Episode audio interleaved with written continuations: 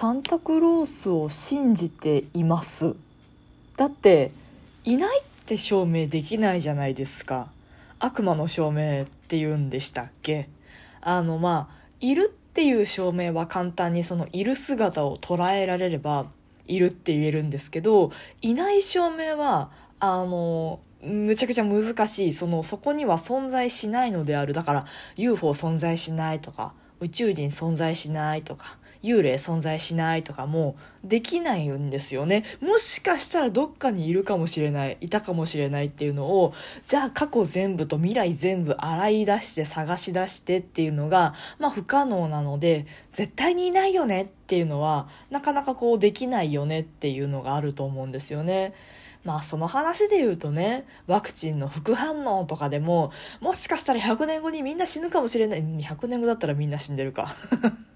打って50年後にみんな死ぬかもしれねえじゃんって、まあ、しかも50年後だっても今50歳の人は死ぬわけだから、まあ大半死ぬよねみたいな話もあるんですけど、まあその、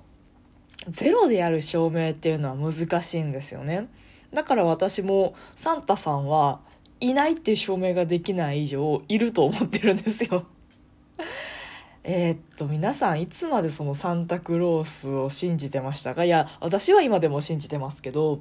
そのまあわかるじゃないですか子供心にそのいわゆる赤い服を着た、まあ、あれはコカ・コーラのせいですけどあの赤い服を着たおじいさんが煙突から入って靴下の中にプレゼントを入れるっていう話だと、まあ、うち煙突ないしあと別に靴下も用意してなかったですけどまあ朝起きたら枕元にプレゼントがあるっていう事実はあるわけじゃないですか。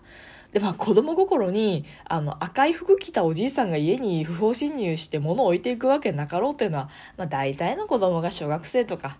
まあ小学生かな大体小学校早い子だったら低学年、えー、遅い子だったら高学年ぐらいでうんあれあれって思うのかなと思うんですけど私はそのあれあれと思ったのがもう幼稚園の時とかだったんですよね。一応そのサンタさんに手紙を書いて欲しいものをサンタさんに伝えようとかサンタさんと今電話がこれつながってるから電話口で欲しいものをお話ししてみようみたいなちょっと小芝居もねあったわけですよ平和な家庭だったので。でえー、っとね、おじいちゃんが、私の母方のおじいちゃんが、あの、まあ、調子乗りというか、冗談好きな人だったんですよ。で、私が一応その、まあ、幼稚園くらいであれあれとは思ってたんですけど、まあ、あれあれって言うと、サンタさん来なくなるよ。サンタさんはサンタさんを信じる人のところにしか来ないんだよ、みたいなこと言われてたので、あ、これは信じるふりをしていた方が得だと思ったんですよ。あの、プレゼント欲しいから。で、えっ、ー、と、多分物心ついて、本当幼稚園の年長さんぐらいからはもう信じてるふりっていう感じになってたんですけど、ある日おじいちゃんが、まあ、年の瀬の頃ですわ。あの、まあ、そうやってね、サンタさんの手紙とか、サンタさんへの手紙とか、サンタさんへの電話とかしてたんですけど、じゃあサンタさんの電話番号教えてあげるよって言って、おじいちゃんがこう、でたらめのね、電話番号を言おうとしたんですよ。で、それを言ったらきっと、あの、サンタさんの正体を知ってしまって、サンタさんが来なくなるっていう、あの、うちのサンタさんストーリーはそういう立て付けだったので、あ、それ聞いたらうちにサンタさん来なくなっちゃうからおじいちゃんやめてっていうあの、私名演技をしたんですよね。あの、ガチでこう半泣きでおじいちゃんやめてって泣いて、あ、この子は本当にサンタクロース信じてるのねっておばあちゃんとかその、お父さんお母さんはどうやったかな？もしかしたらバレてたかもしれないですけど、あの、あ、なんて素直な子なのって、おばあちゃんはその私の幼稚園の頃の私の演技を信じてくれたっていうエピソードがありましたけど、あの、まあまあ、そんな感じで、もし、まあまあ分かってるんですけど、今でもそりゃね、あの赤い服着たおじいさんが窓から入ってきてとかないとは思ってますけどでもワンチャンいるかもしれないって信じておくとちょっと楽しいわけですよ。12月24日の夜寝て朝なんか枕元にプレゼントを来てないかなって思いながら寝るのは今でも結構あの楽しいんですよね。どうせ来てないんですけどどうせ来てないんですけどもしかして信じてたらワンチャン不思議なことが起こるかもしれないぐらいのテンションでそれでも過ごしているとそれはそれで楽しいというなんだろう思い込む楽しさみたいなのがあるしじゃあ例えば25日になんかいいことがあったりしたら、サンタさんのおかげかな？とかね。なんか、それぐらいのノリで生きるのは結構楽しいですよ。であとあれですねサンタさんサンタクロースという人物はいないかもしれないけれどもノルウェーからやってこないかもしれないけどもサンタクロースという概念は存在してるよねっていう話がすごい好きなんですよね。あのサンタクロースという具体的なこの人っていう一人の人物がいるわけではありませんと。だけど多分今年の12月25日の子供たちの枕元には何がしかのプレゼントが置かれている場合が非常に多いではないですかじゃあそのプレゼント誰が実際に置いてるのって言ったらサンタクロースが置いているわけではないけれども誰かがそこにプレゼントを運んできてくれてるまあお父さんお母さんおじいちゃんおばあちゃんであったりだとかまああの商品を作ってくれてるそのメーカーの人であったりとかおもちゃを売ってくれてるおもちゃ屋さんであったりとかっていう人たちがいろいろいろいろあクリスマスのために子供たちにこれを届けようと思っていろんな大人たちの力が作用して12月25日の枕元にはプレゼントがある。そのいろんな力が作用する現象そのものがサンタクロースだよねっていう考え方が結構好きなんですよね。猫だって吠えたい。この番組ではリアルではちょっと喋りづらいことだけど誰かに聞いてほしいこと日々の雑多な所感をいかに言葉にできるか鋭意挑戦中です。少しの間お付き合いいただけますと幸いです。まあ、誰もがサンタクロースであるということもできるし、まあ、誰もが、なんだろうな、その、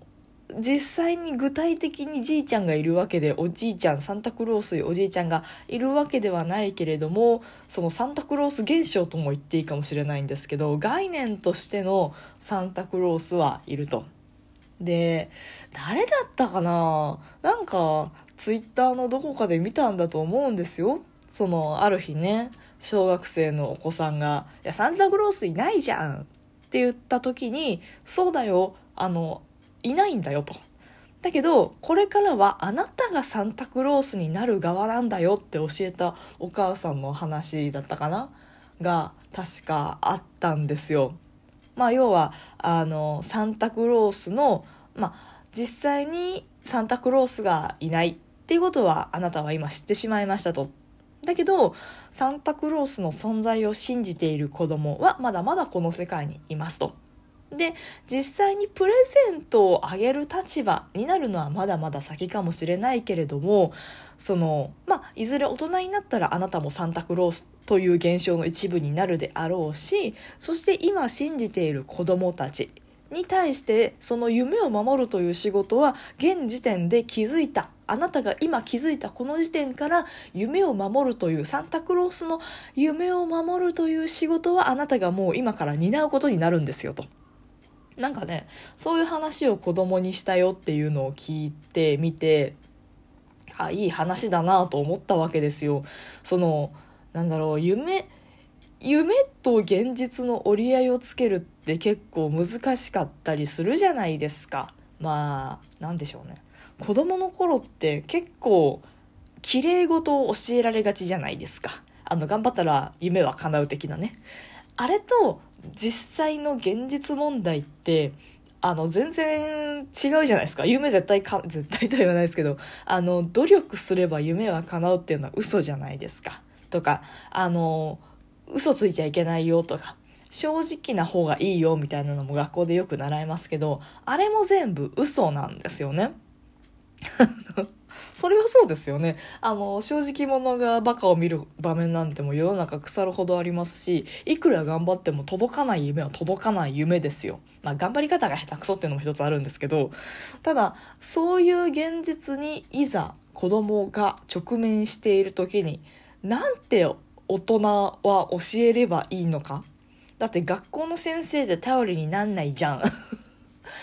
あのね、あの学校の先生って学校が好きで先生になってるから学校の教えられたことにあんまり疑問持ってないはずなんですよね。まあもちろんいやいやもう今までの自分の受けてきた学校教育がすごい嫌だったから俺が書いてやるんだみたいなあの首相な人もいるかもしれませんけど、まあ、大抵は学校という装置とか学校で習う内容とかにあんま疑いのない先生が多いので先生を頼っていや先生嘘ついててるじゃん頑張っても夢叶わないじゃんとか正直にいたら損しちゃったじゃんいやいや嘘も方便やからなって言ってくれる先生はきっとそんなにいなくて学校以外の場で個人的なあの範疇で何か言ってあげなきゃいけないっていう場面がきっとあるんですよね。まあ私子供育ててないし、身近に子供もいないので、あの別にそんな真剣に考える必要ないかなとは思うんですけど、ただ、その、頑張れ、頑張っても夢は叶わない時が多いという事実になんて答えるかなっていうのはまあ実はその日常生活でも結構いや頑張っても無駄だったわとかあの真面目にやってたら損したわっていうの結構多いのでなんだろうま、実際に目の前に小学生の子供がいて困ってる場面でもなくっても自分の中にその小学生時代の子供の自分がいる時あるじゃないですか。なんかこう社会に絶望しちゃうみたいな。